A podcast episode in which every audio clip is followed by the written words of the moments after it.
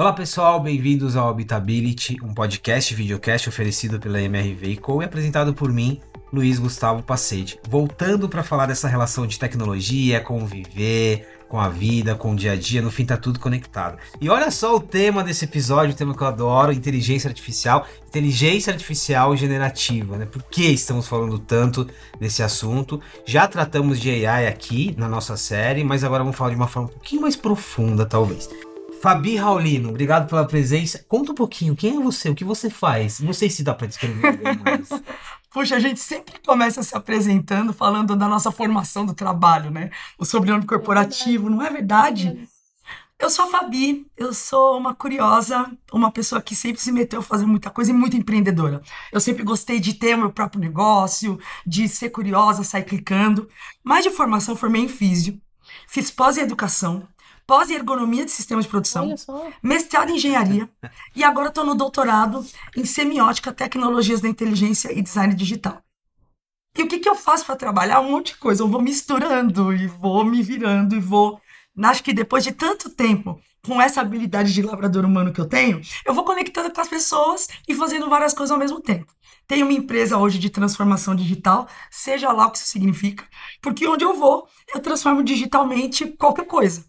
Então a gente só vê a demanda e vê o que dá para fazer com ela. Ô Fabi, se fosse em outros tempos, e ainda bem que a gente está se libertando, eu diria, nossa, mas não sabe o que é da vida, né? É, mas olha só isso, é quanto é repertório isso. aqui.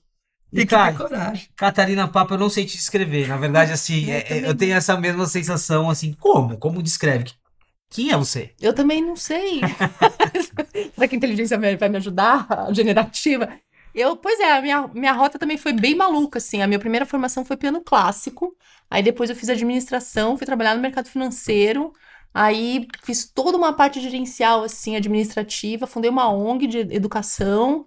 E faz 10 anos que eu trabalho com tecnologias emergentes, com futurismo, levando é, trilhas é, de inovação, como que pavimenta a inovação dentro das empresas, com planejamento estratégico, e assim que eu fui abduzida também pelo blockchain, porque eu sou economista também, eu fiz economia em algum momento da vida, como pós, e, é, e eu entendo nesse contexto da, de conectar, então eu acabo fazendo pontes, pacete. Eu sou a pessoa que conecta mundos que estão distantes, porque eu não gosto dessa dicotomia, sabe? Gosto. Só pela descrição das nossas convidadas, vocês, vocês perceberam que o nosso papo aqui vai ser muito, muito, muito legal. Eu tô tentando lembrar a última conversa que a gente teve, acho que foi sobre NFT. Foi, é, foi, foi, foi, foi sobre NFT. Sobre metaverso a gente não falou muito, né? Teve uma Acabou... de metaverso é. também, mas. É. metaverso também já foi um tema que, que teve aqui. É, agora estamos falando menos de metaverso, mas AI é, é, outra, outra história. Voltaremos a falar.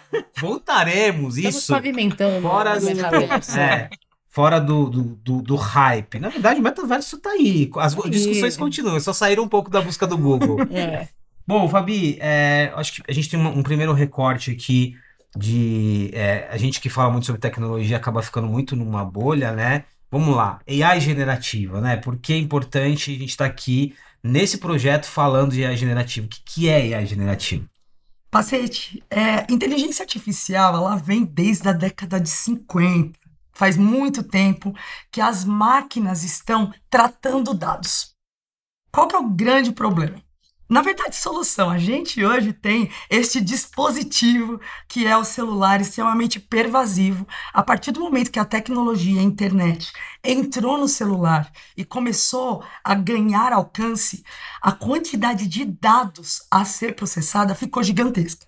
É o que a gente chama hoje de Big Data. Então é muito dado, muito dado para processar. Só que o celular e ele acompanhar as nossas rotinas o tempo inteiro, ele consegue condicionar os seus costumes, a hora que a gente acorda, o que a gente clica, as nossas preferências. E esses dados, eles acabaram entrando em alguns lugares e com inteligência artificial, com machine learning, que é esse tratamento desses dados pela máquina, algoritmos, que são essas funções lógicas que conseguem identificar o que, que esse dado significa, o que, que esse outro significa, começar a categorizar esses dados. Esse montão de dado foi categorizado, foi mexido, e com isso veio a inteligência artificial generativa que é aquela que pega esses dados e gera novos dados em cima desses dados. Isso que é disruptivo total. Então, antes a gente tinha os dados, mas eles não vinham pra gente no formato de uma linguagem humana. Então eu vou lá, tem um pequeno quadro onde eu consigo colocar qualquer dúvida, qualquer inquietação, e dependendo de como eu coloco essa descrição, essa necessidade, gera-se algum produto para mim que antes não era gerado por máquinas, era gerado apenas por humanos. Então a gente está falando de textos, a gente está falando de músicas, composições inéditas, imagens inéditas. É isso que a IA generativa traz. Então, primeiro, primeiro aspecto aqui, não estou, do ponto de vista de tecnologia, não há algo absolutamente novo, há algo em evolução, né? É. Inteligência artificial não é um assunto novo. É, eu já volto aqui ao exemplo dos dados, que eu tô lembrando dos gatinhos e, e, e cães aqui, que é muito emblemático quando a gente fala de AIs. Mas, cara, aí a gente entra para uma dinâmica e você faz isso muito bem, apesar de ser um grande desafio, você conecta essa parte de, não de tendência, mas o que é tecnologia, o que está no hype, mas o que vai ser aplicado ao negócio para o mundo corporativo. Você faz essa conexão, você fez isso com NFT, metaverso, não importa. É, e aí a pergunta é, antes de entrar nessa seara, por que neste momento estamos falando mais dessa AI que a Fabi escreveu, né? É porque surgiu uma plataforma que mostrou essa utilidade, considerando que não é algo novo. Por quê? Porque se tornou um hype, como a gente fala. Porque a gente começou a se relacionar com ela. Então tem um exemplo muito prático para mim que assim, é, uma coisa é quando a gente olha para aquilo e, é, e, e, não consegue ter uma permeabilidade de relacional de linguagem. Quando surge o chat GPT, ele dá pra gente um viés de que eu tô me relacionando com aquilo. Então, por exemplo, o, o porco, ele tem uma capacidade de consciência muito maior do que o gato e o cachorro. Mas o cachorro, por que, que a gente bota cachorro dentro da casa da gente? Porque ele é mais relacional. Ele não é mais consciente. Então, assim, a chave da mudança do porquê é como que a gente se relaciona com a tecnologia. E quando surge a linguagem do chat GPT e as promessas de evolutivas disso para se tornar o avatar trazendo nuances, o avatar respondendo em função da do seu viés, é, a gente começa a entender aquilo e o nosso corpo começa a aderir aquilo como assim, nossa, eu tô me relacionando com aquilo, porque ser humano é sobre se, se comunicar, se falar e se relacionar, né? Eu adorei a analogia, eu vou fazer essa analogia é sempre. Tem o um né? cachorro, aí eu vou tentar identificar na AI o que, que é o gato, e aí, de fato, o porco o é, o, é o é, grande. É, mas, mas, o cara, aqui eu tenho uma dúvida, e aí pega, é, já... E, e, explicando, né? E de novo, o Chat GPT, uma plataforma de uma empresa chamada OpenAI, que começou como uma organização e, e, e tornou-se uma companhia, traz aí alguns atributos de que depois a gente vai explicando melhor. Mas é, essa parte de humanização. Quando a gente tem um chatbot, por exemplo, que é esse chat que a gente fala aqui no uhum. app do banco e que eu, eu eu não gosto mais de conversar, também tem ali inteligência artificial e tal. Qual que é a diferença? Só comparando, porque eu acho que o chatbot ele é, ele é muito presente nas nossas vidas, né? Então, de fato, a gente já vinha usando AI. Uhum. Mas por que o chatbot às vezes não, não, não é um cachorro? Porque ele não é o generativo. Porque, porque não, então... eu não tô dando para ele a habilidade dele responder em função da conscientização dele em função dos elementos internos que ele tem. Ele é limitado. Ele é, ele é limitado em função de uma linguagem de programação.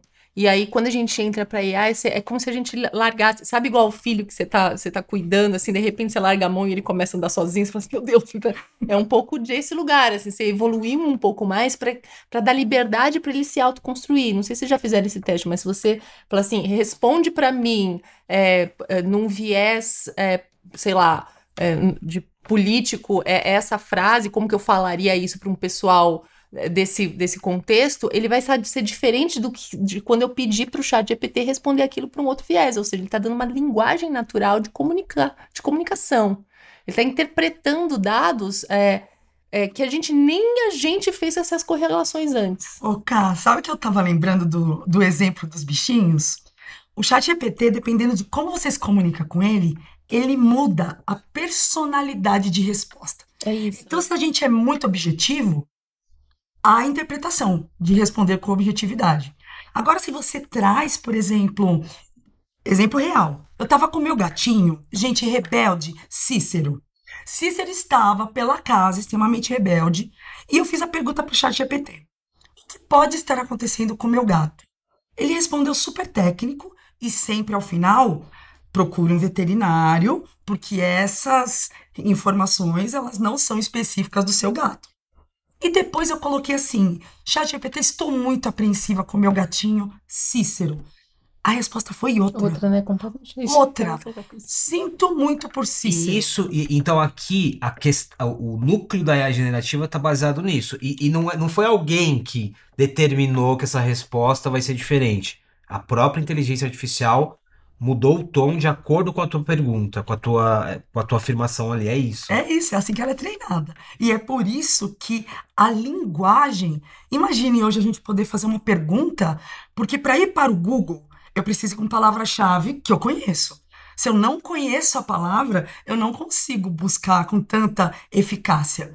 Com o Chat GPT e Bard e outras que surgirão, eu consigo fazer um texto enorme com a minha intencionalidade. Então eu consigo dar contexto. Eu sou essa pessoa, eu tô com essa necessidade, eu tô sentindo isso. Então, de forma lúdica, de uma forma encantadora, crie o texto que vai vender o meu livro. Produza uma música para que eu toque em determinado lugar que eu vou ao final de semana. E ela consegue, por mais complexo que seja esse prompt de comando, ou seja, a minha dúvida, o meu pedido, a minha intencionalidade, quanto mais complexo, mais ela vai entender e na velocidade que é isso que nos surpreende também, ela trata esses dados e nos devolve uma resposta. O nosso cérebro ele tem um espaço vazio para criação de histórias, né? Você conta uma história para uma criança, ela aceita. É, Por que, que ela aceita? Porque o nosso cérebro é preparado para acolher histórias e ele é preparado para mimetizar. É uma lei da sobrevivência. Eu mimetizo, ou seja, eu copio quem está do meu lado, eu fico muito próximo e semelhante a quem está do meu lado porque eu preciso sobreviver. Então, quando a tecnologia começa a olhar para a gente e ser mimética gente, e a gente ser mimética ela, a gente está numa relação ali que começa a interferir entre o que, que é natural, tecnológico, e quais são essas fronteiras mesmo, sabe? Que tem milhares de dúvidas, né? Porque o que, que é natural e o que, que é tecnológico? Senão, tem, tem, no futurismo a gente fala muito isso, que a tecnologia, ela, ela, será que ela é separada do natural? Eu estou criando algo também, né? Quando você dirige um carro, o seu corpo e o seu cérebro acredita que o carro é teu. Tanto é que você consegue dirigir e fazer mil coisas, apesar de não poder. Porque toma, entende? Porque você tem uma naturalidade daquele braço mecânico que o seu cérebro incorpora como se aquele negócio inteiro, aquele invólucro inteiro fosse do teu corpo. É uma extensão da nossa É uma biologia. extensão da nossa biologia. Então, assim, qual que é de verdade a diferença entre natural e tecnológico? São fronteiras muito tênues. E, e, e aqui, de novo, não estamos falando sobre futuro, nem sobre presente. Já é, já é uma conversa sobre passado, porque Sim. isso já. A, a gente já discute isso, né? Qual- quais são essas fronteiras? O que, que é? O que, que é digital, o que não é? Ou tem essa separação? Ok, acho que tá, tá muito claro aqui do que, que a gente tá falando quando a gente tá falando de AI generativa. E também tá claro que AI generativa não se resume a ChatGPT. ChatGPT, você falou do Bard do Google, tá, tem várias outras ferramentas. Agora eu vou dividir a conversa em duas partes. Daqui a pouco eu venho pro lado prático, de negócios, de impacto, mas eu queria pegar essa, e- essa linha comportamental ainda, né? Já vínhamos numa transformação comportamental, falando ainda de inteligência artificial. Eu dei o exemplo aqui nos bastidores, quando a gente vai para nossa casa, que a gente tem uma Alexa, um Google Assistant, quando a gente já começa a interagir é, por voz, por- com- de outras formas. O próprio celular, que é um exemplo sempre muito dado aqui. Primeiro, qual- qual- quais eram essas mudanças que vinham até aqui e agora com a IA generativa, como que tudo isso vai se, se acelerando, né? E aí, de novo, pegando o exemplo aqui da CAD, essa extensão técnico-biológica. Fabi. Antes da internet, o que a gente enfrentava, né, assim, de educação, era memorizar. Gente, assim, faltar na escola, faltar nos lugares, nos espaços de aprendizagem, acabou, você perdeu aquele conteúdo, perdeu aquele conhecimento. A gente tinha as nossas estratégias, né? Tirar uma xerox aqui, perguntar ali, mas a gente era até ameaçado de, olha, vou apagar este conhecimento se você não vir na velocidade. Nossa, você tá me remetendo a, a- a uma memória afetiva. É, é exatamente. É Pô, isso, punição, perdi, faltei, eu não vou ter mais. Então, essa escassez dependíamos de uma pessoa, geralmente mais velha, que chegava pra gente e era o detentor do conhecimento, e era sempre assim: uma pessoa falando qual era a resposta certa e decora ela. Decora ela. Não tinha outro caminho. Vamos para os livros. A gente olhava a biblioteca lotada de livros.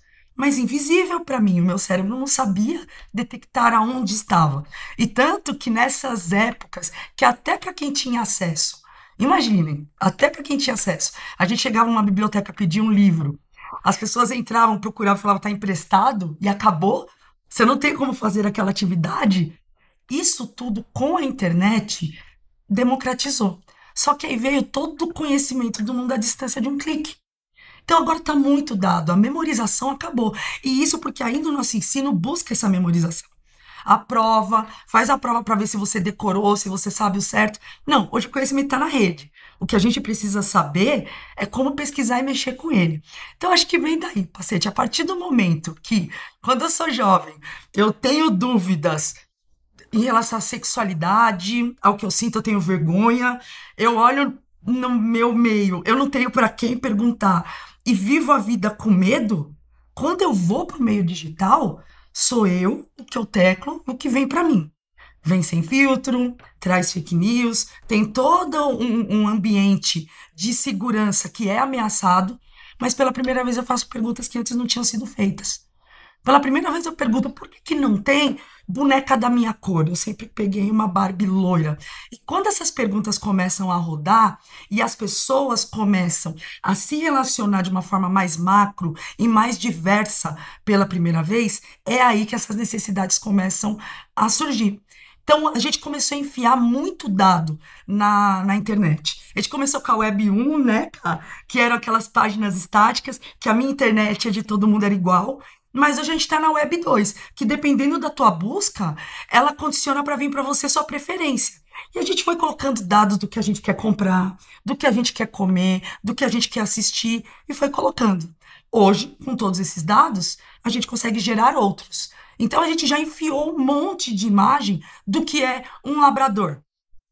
Então agora a IA ela consegue tal, segue um labrador. E você consegue dar um comando para ela. Eu quero um labrador montado num sorvete voando é, em direção ao arco-íris. E ela gera essa imagem. Aí, Ká, primeiro, a questão da memória. E aqui tem. Eu não, eu não sei se é, é, a palavra certa seria polêmico, mas essa é uma discussão muitas vezes a gente tem um olhar, a, a Fabi trouxe um olhar positivo sobre isso, né? Não, não tem problema, tá tudo bem. Você delegou a tecnologia, né? é a extensão da sua memória. Tem um olhar muitas vezes discutível, né? uhum. né? Não, mas estou perdendo a capacidade de memorizar o número do celular, mas isso é relevante, não é? Tem essa discussão. Aí quando a gente pega esse exemplo e leva, no caso do chat GPT, AI generativa, com essa ideia de de que a AI começa a fazer algo para mim, a gente também entra numa mesma discussão, porque me parece que vem a parte do o que, que vai ser humano, o que, que vai ser tecnologia, para que, que eu vou servir?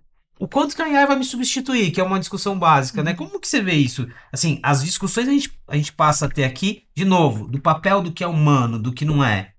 Pois é, eu, eu sou, eu também sou otimista em relação a isso, porque eu vejo assim, quando uma tecnologia é inventada, o carro foi inventado, gente. O bidê é uma tecnologia, certo? A gente tende a achar que tecnologia é só o que nasceu depois da gente, mas não. Tipo, o óculos que você usa é uma tecnologia. Quando eu olho pro carro, é, eu imagino que as pessoas tiveram uma paura quando elas entraram no carro e começaram a dirigir pelas cidades. Porque, assim, mas vai bater onde? E se, e se bater? Entende? As perguntas que a gente faz hoje com a inteligência artificial é isso. E se bater o carro? Aí hoje a gente sabe que se bater por trás, quem paga é quem tá se bater na frente, quem paga tá na frente. Você entende? Então, não, o problema não é a tecnologia, o problema são as regras sociais e o entorno de como a gente vai se relacionar com aquela tecnologia em termos de humanidade, certo? Só que a gente tem um nível de complexidade muito maior agora, que é justamente assim, o ato de sair do controle. O carro não vai sair dirigindo por aí, até então não ia, né? É. E agora a gente. Ah, é. Exato. Então a gente tem que ser um pouco mais é, estruturalmente, socialmente inteligente para que a gente entenda como que a gente se relaciona com essa tecnologia que também vai virar uma parte de interesse e com, com seus próprios interesses. É isso que eu tô entendendo. né? Eu, eu, cara, eu lembrei agora desse lance do carro. Eu li numa matéria que eu li sobre São Francisco. É, é, o grande desafio ali de, de resistência em relação ao carro totalmente autônomo, né? E aí tem carros autônomos que é, muitas vezes tem, a, a, matéria ela narra uma situação. Tem uma pessoa que chamou ali um Uber autônomo, ela tá entrando e uma outra pessoa fala: "Mas você vai entrar aí? O que que vai, que que, que vai acontecer?" Assim, você confia. E aí tem uma outra parte dessa história que as pessoas começaram, as pessoas começaram a hackear, que estavam protestando, como colocaram um cone no capô do carro porque aí a partir do couro o carro não consegue, Consegue se movimentar. É, essa é uma discussão que passa por um lado engraçado, mas é isso também, né? Você vai lidando com resistências, discussões. Gente, o Uber, o Uber que a nossa mãe mandou não fazer. Entrar no carro do Insta e pegar uma bala. E olha isso, não é? E o Airbnb, então, né? É, é, é, é muito. É muito louco. Mas você falou uma coisa do cérebro também que eu acho que é interessante. A gente também precisa olhar para o convite que está sendo feito e até para a gente começar a desdobrar e entender como que eu vou me relacionar com esse ambiente casa. O que que eu faço primeiro? Qual que é o princípio de relevância, né? Que é uma coisa que a gente fala, tá bom, se eu vou ter essa tecnologia, o que que é relevante para mim dentro de uma casa começar a construir, começar a me relacionar com aquela casa inteligente, que é isso, a gente já está extrapolando, a gente está falando que a casa é inteligente. O que que é mais primordial? Normalmente são tarefas que são desumanas. A gente acha que são tarefas desumanas que a gente pode potencializar com tecnologia. São as coisas que são, são feitas com recorrência, são as, a- a- as compras que a gente precisa fazer e que tem que perder tempo. Tudo que faz a gente perder tempo seria algo aonde a gente coloca a tecnologia, sabe?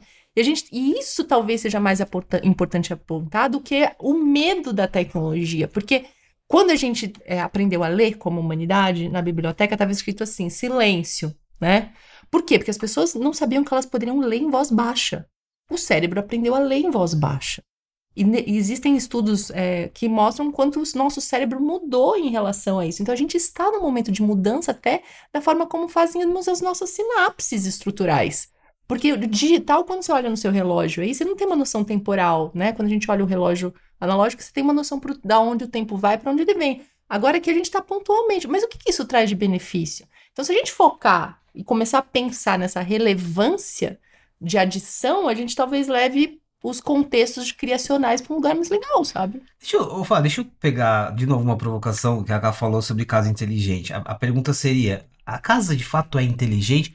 O que é inteligente numa casa automatizada? E aí eu, eu, eu tô muito nessa fase, eu não sei o nível de automatização ou não da casa de vocês. E no caso do Brasil, a gente pondera que tem situações e situações, né? Tem pessoas que não têm casa nem alugada, então esse é um ponto Sim. importante. Mas, por exemplo, eu tô numa fase de automatizar a minha casa e aí, quando eu levo isso para as pessoas, eu lido com os olhares tipo, nossa, que legal, e eu lido com os olhares do tipo, é, e aí, mas você vai, você não vai levantar mais para fazer tal coisa?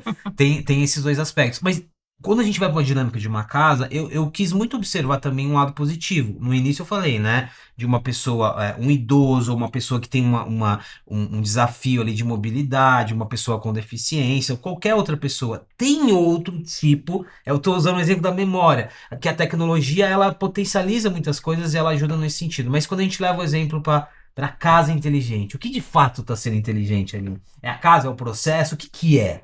Pois é, Pacete. Ali- Aliás, quando você fala processo, eu gosto muito. Porque já na produção de uma casa, a gente está falando de planeta. Então não existe jogar fora, porque não existe fora, as coisas estão ficando no planeta. Nós estamos vivendo agora o que alguns estudiosos chamam de antropoceno. O que o ser humano está deixando de obra sua no planeta está vindo como uma nova era geológica. Então imagine, hoje o ser humano ele tem mais capacidade de determinar qual espécie sobrevive ou não, dependendo das suas ações, que o próprio ciclo da natureza. Tamanha que é a nossa ação. Então já tem isso. Tem que tudo que a gente anda fazendo de energia está produzindo um monte de carbono. A gente tem todos esses combustíveis, então, em toda a construção, tudo que a gente faz, a gente tem produção de energia que nem sempre é limpa. A gente come na nossa casa e gera resíduo. A gente vê tudo como resíduo. Se uma, se uma coisa quebra, tirando especialistas, a gente não sabe dar outra utilidade para aquilo. Então, nosso cérebro, é uma questão semiótica, ele vê um copo como um copo. Quebrou, eu não consigo ver outra, outro caminho para aquilo. Então, quando a gente fala de casa inteligente, é desde a segurança do trabalho na construção dessa casa, é nas escolhas que a gente vai fazer para ter uma energia mais limpa e um consumo muito mais sustentável e, principalmente, economizar tempo. Tá muito. O nosso cérebro agora, o cérebro de quem tá chegando mais nativo digital, com essas mídias, o cérebro tá hipermidiático. Essas piadas de ai, textão, não é, as pessoas não conseguem mais essas leituras lineares quando não é por vontade própria. Quando é por vontade própria, ler alguma coisa, um conto, um livro, ok, mas quando é por obrigatoriedade, o textão ele não está funcionando por causa dessas escolhas hipermediáticas que o mundo está trazendo para gente. Então, uma casa que me lembre que eu preciso comprar leite, que lembre da ração, porque é muita coisa que a gente está dando conta. O celular, ele trouxe por múltiplos canais um monte de coisa para a gente fazer. Tá todo mundo sobrecarregado. Tá todo mundo com a sensação de que tá perdendo, que não conseguiu dar conta de tudo, de trabalho invisível. Então, acho que quando a gente fala de casa inteligente, desde das casas que a gente faz com o recurso que tem, do jeito que dá, não necessariamente da forma mais segura. Até as casas com mais recursos, onde a gente coloca um sensor de luz, onde a gente coloca uma Alexa para lembrar algumas tarefas, para tirar alguma dúvida, para acender, desligar algum dispositivo, tem esse mundo também. Mas eu acho que é esse o momento que, quando a IA generativa vai chegar lá, ela consegue lembrar a gente, conversar com a gente sobre a realidade do que está acontecendo naquele nosso meio. Essa reflexão que vocês fazem da casa inteligente, ela é interessante também. É o exemplo que eu dei de chat GPT, é, é, inteligência artificial não se limita a ChatGPT, casa inteligente não se limita a Alexa. É, a gente está falando de olhar a tecnologia muito além. E aí a gente sai, aí que a gente sai dessa discussão do tipo, ah, vai substituir, não vai, que também é, é que é que é que é importante, né? Mas eu acho que expande um pouco o que a gente está falando. É, cara, é, só um aspecto aqui antes de entrar, já entrando na parte de negócio, acho que tá muito claro, né? Falamos sobre comportamento, falamos sobre nossa relação, entramos um pouco agora na casa. A Fabi já puxou para o lado de processos e empresas. Quando a gente leva essa conversa AI generativa para o mundo dos negócios, para o mundo das empresas, para os bancos e por aí vai, e conectando de novo com dados, e se trata de fato do que estão dizendo aí, é uma revolução, não é? É uma nova era, não é? Qual que é a sua leitura? Pois é. Primeiro lugar, assim, eu recebi muito, muita ligação assim, mas Catarina, né? Eu lido muito com investidor também, né? Eu quero investir em inteligência artificial, mas o que, que eu faço, né? Hum. Então, assim, é, é, primeiro que a gente tem que olhar para a inteligência artificial como água, sabe? É um recurso. Ela vai estar tá em todos os negócios. Né? Você usa água para construir cerveja, você usa água, inclusive, para construir casa, né? Mas ela vai se adaptar em função. É diferente como que eu uso a água em cada um dos, dos negócios. E o que a gente precisa entender também, uma segunda camada como negócio, é que a gente está numa. A gente é babá de inteligência artificial. É, a inteligência artificial tem dois anos, estamos ciceroneando ela, entendendo como a gente se relaciona. E, e, assim, eu nem, nem sei como me relacionar com uma criança de dois anos, entende? Ainda estou tentando aprender, né? Assim, é, como que eu faço? Quem sou eu no rolê a, né? Acabei de virar mãe aqui, não sei, não sei me relacionar. Então a gente tem que entender todo, todos esses, se colocar temporalmente no negócio. E aí tem dois princípios que eu vejo muito que as empresas estão se aproximando, que é muito legal. Que, inclusive eu coloquei no chat GPT, né? Sobre o, perguntei pro chat GPT, ele também não sabia, então eu tô achando que a gente tá um pouco na frente. Que, são, que é o princípio da relevância. Então, o que, que eu faço hoje que é relevante mesmo, que problema eu soluciono, sabe? E que vai dar é, liberdade, seja uma liberdade de usar as mentes das pessoas para serem menos operacionais, coisas menos mecânicas, atendimentos, é, cruzamento de dados, principalmente em esferas enormes que a gente nunca tinha cruzado dados antes, na medicina, por exemplo. Então, os dados estão espalhados. O que, que eu faço para ser relevante usando essa ferramenta? E como que eu faço num princípio de principalidade? onde eu preciso manter a ética do negócio. Eu preciso ser, por princípio, colocar o ser humano como capitão ainda do rolê. Né? Então, assim, é uma decisão também da empresa, e quando você pega e usa isso, entende qual, quais que são a principalidade e a, rele, e a relevância, seja lá qual for o seu negócio, com certeza você vai cair num lugar onde você vai desenvolver algo mais inteligente. Eu gosto muito de comparar com as tecnologias que a gente já vivenciou, porque fica mais fácil. Então, no caso do carro, o carro era mecânico, né? O câmbio, você ficava tum, tum, aí você gastava braço, era mecânico aquilo. Aí veio o carro onde tem a marcha automática. Melhorou, é relevante. Vale ter investido naquilo? Vale. Por quê? Porque era, no, é, no começo era mais caro você comprar um carro é, automático. Principalmente num país como o Brasil, que surgiu essa mudança, certo? Mas ele ajudou a gente em algumas coisas?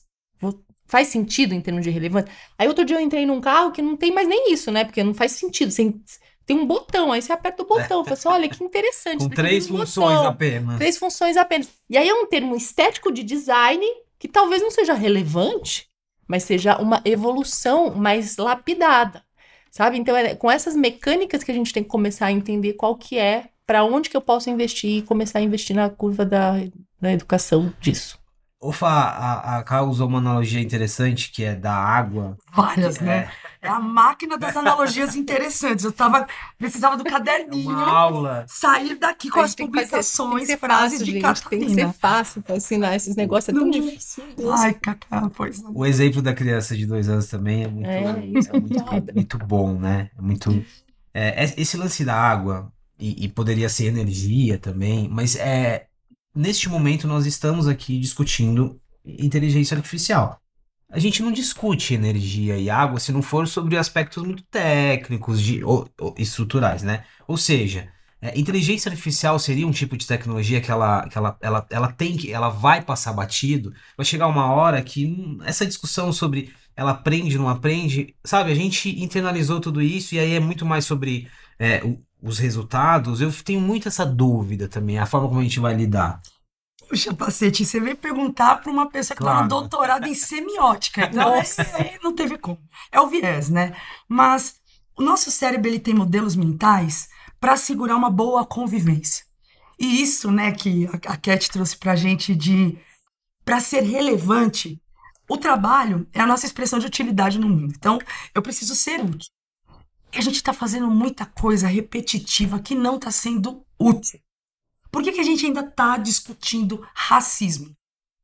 Então, não- dá mais tempo de discutir, a gente precisa tra- transformar a sociedade, transformar as coisas para que problemas crônicos comecem a finalmente sumir. A gente está sem saneamento em um monte de lugar, população mundial está crescendo um monte, e não adianta. A inteligência artificial generativa foi inventada. Você não pega uma invenção e acaba com ela quando ela pegou o mundo. Ela hoje está open source, lá. Esses códigos abertos estão no GitHub. A gente baixa eles e treina módulos de IA em casa. A gente está vendo jovens que se aventuram, que estudam linguagem de programação, e eles estão baixando esses códigos em máquinas das suas casas, lógico. Eles não têm esses servidores enormes, potentes, mas eles têm um modelo mental. Um problema crônico que a gente tem é que a gente consome muita tecnologia e produz pouca. Parece que é coisa da galera de TI. E é o que a Cat está falando. A tecnologia, ela passou a ser parte do nosso ecossistema. A gente é sempre assim. O ser humano e a natureza é uma coisa só. O ser humano e a tecnologia é uma coisa só. O direito autoral, mas para que essa escassez? Não pode ser todo mundo autor? Ai, aquela música, não pode todo mundo cantar? Ah, mas ali aquela aula que eu fiz apareceu lá. Pode todo mundo aprender?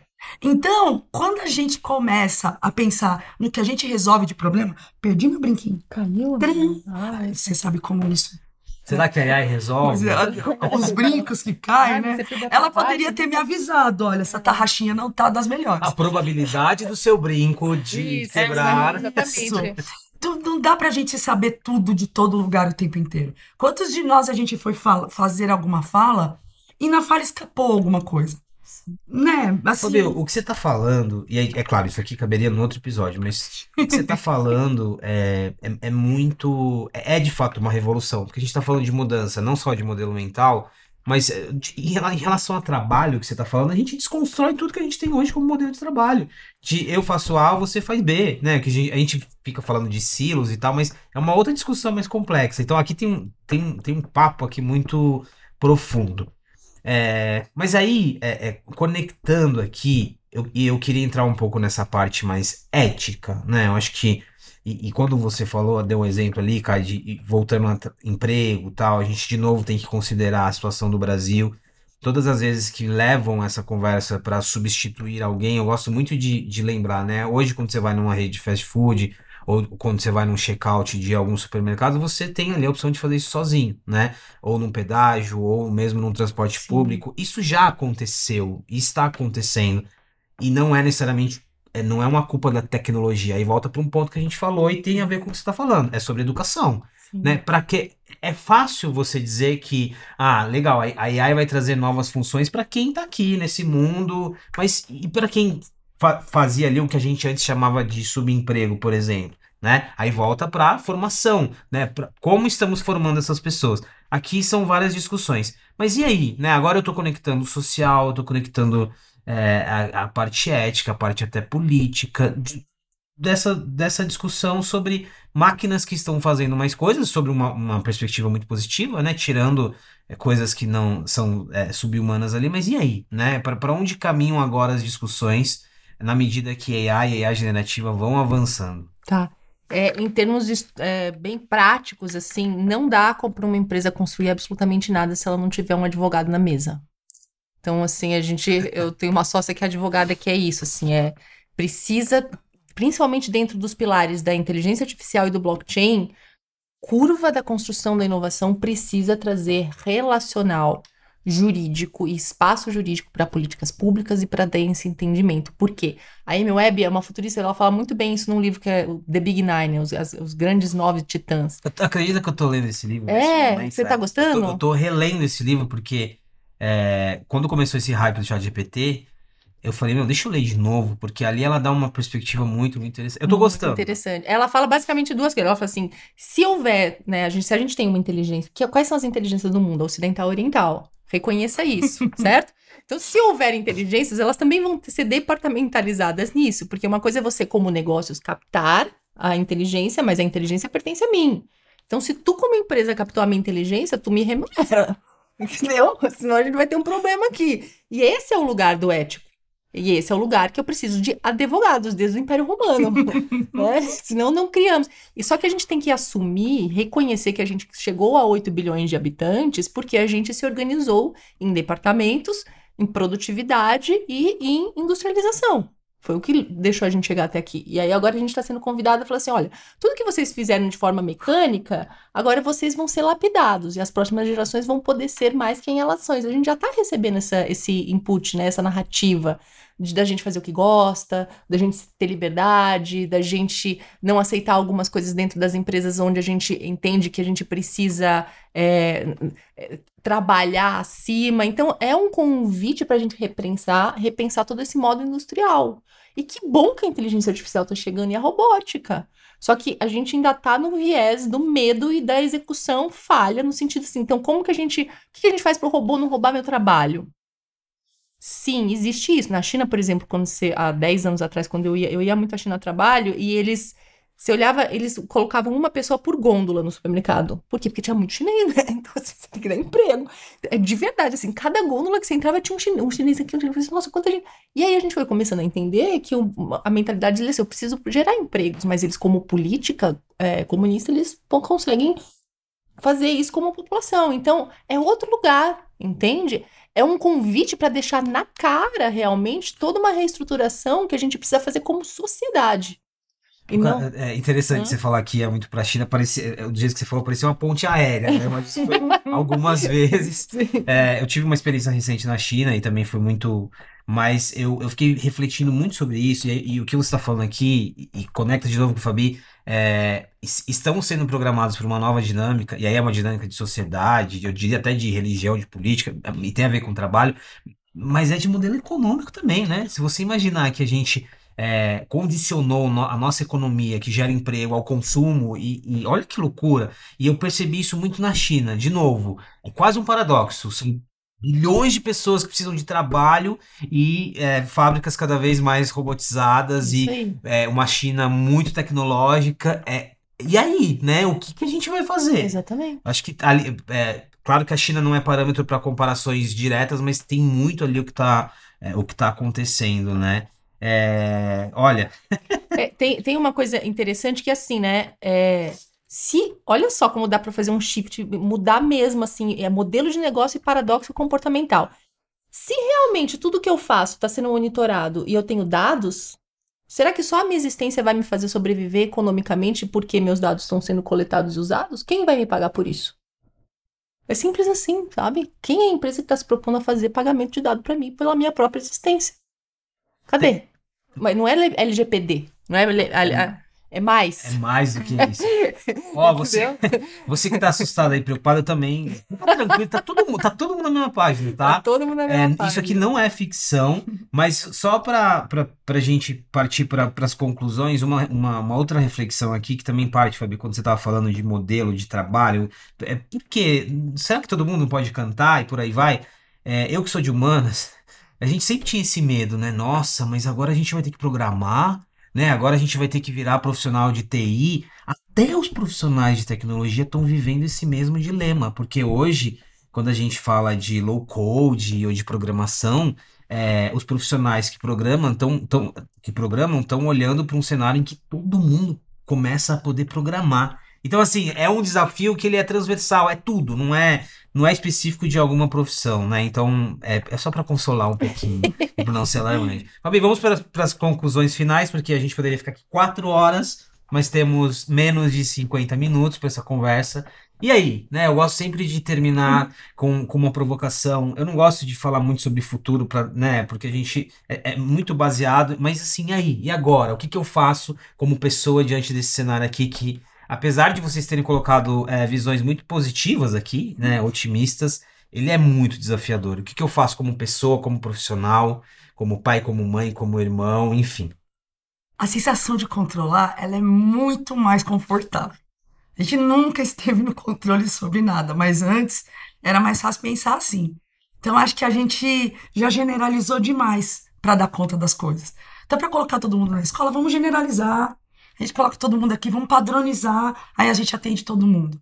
Então acho que a gente está chegando num ponto que a gente vai parar de generalizar e a gente vai poder ver cada pessoa em profundidade. É nisso que, como educadora, eu sonho, eu trabalho, eu paro e eu vejo que é uma possibilidade. Hoje, com inteligência artificial, eu preencho dados meus, ela sabe dados meus e ela personaliza coisas para a gente deixar de ser um número, para a gente parar de falar, eu fiz aquele curso e não aprendi nada, eu tô nesse trabalho, não vejo sentido, propósito, mas eu não sei para onde ir, porque não foram apresentados para a gente todos os caminhos possíveis. São vários. Então, quando eu falo certos empregos vão deixar de existir, esses nomes dos empregos vão virar coisas que a gente faz. Porque eu sou de uma geração que falaram que eu precisava fazer uma faculdade para virar uma coisa pro resto da vida. Eu fiz físio. Eu tô falando aqui de semiótica e inteligência artificial. Nunca foi limitado para mim. Porque eu posso fazer o que eu quiser como ser humano. Eu tenho poder de criação aqui. Só que nos limitaram para a gente ter uma profissão, um caminho. Não dá para fazer isso. Eu sou de exatas, humanas, biológicas. Isso quem consegue chegar numa faculdade. Então agora não tem um nome que define sua profissão. A gente vai começar a não diferenciar o que é hobby, o que eu amo, o que eu queria fazer porque minha família fazia. Não, agora a gente vai ter múltiplos caminhos, é no que eu acredito. Tem até uma questão de representatividade aqui, né? O que eu sou, se é, se é a minha profissão que me limita, mas eu não consegui. Eu não me formei numa faculdade, mas olha o que eu faço aqui. É, é, é meu, muito, muito bom. Cara, e aí, assim, esse negócio de futuro com você é uma conversa muito interessante, porque eu também não sei te descrever, eu não sei exatamente, é difícil te descrever, mas, assim, você já fez muitas dinâmicas, muito, muito além da consultoria um pouco mais prática, você já fez muitas dinâmicas é, fazendo esse exercício de futuros emergentes e por aí vai. E aí, qual que é a sua visão em relação a isso? Para onde você acha que a gente caminha? O que, que o que, que devemos considerar aqui para ter um ponto de equilíbrio entre não rejeitar essa conversa, Sim. mas também não, não ficar perdido? Perfeito. É, eu sinto muito que a gente precisa buscar nas nossas características que são as mais humanas que a gente tem, que é a visão.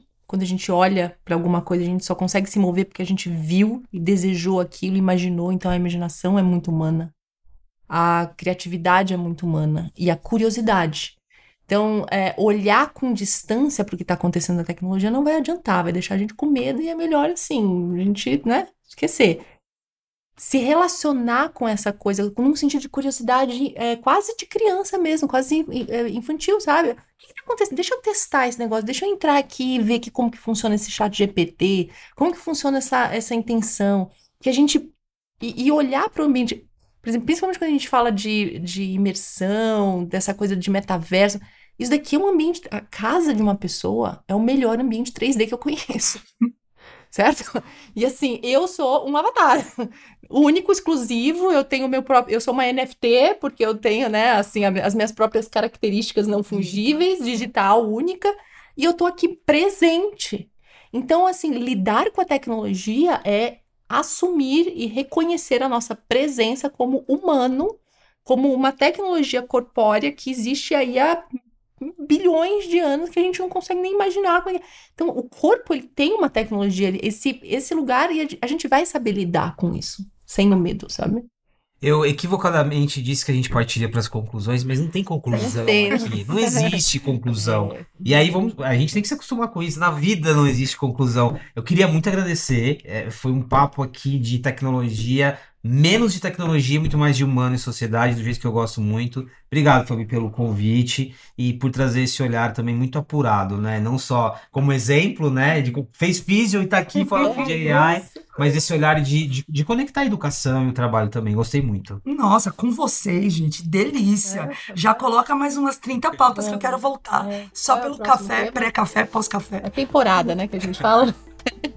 Kátia, muito obrigado. Já vi você falando de metaverso, de NFT, de Web3, de blockchain, de AI generativa e, e também esperando para ver qual vai ser o próximo hype, né? É, vamos lá. Fala também. muito bom. É isso, pessoal. Obrigado pela presença em mais um episódio do Habitability. Esse episódio se complementa com toda a nossa série que, que fala sobre casas inteligentes, cidades inteligentes, algoritmos cultura e vários outros temas. É isso. O podcast Habitability é o um oferecimento da MRV Co, uma plataforma habitacional composta pela MRV e outras quatro marcas: Lugo, Ciência, Résia e Urba.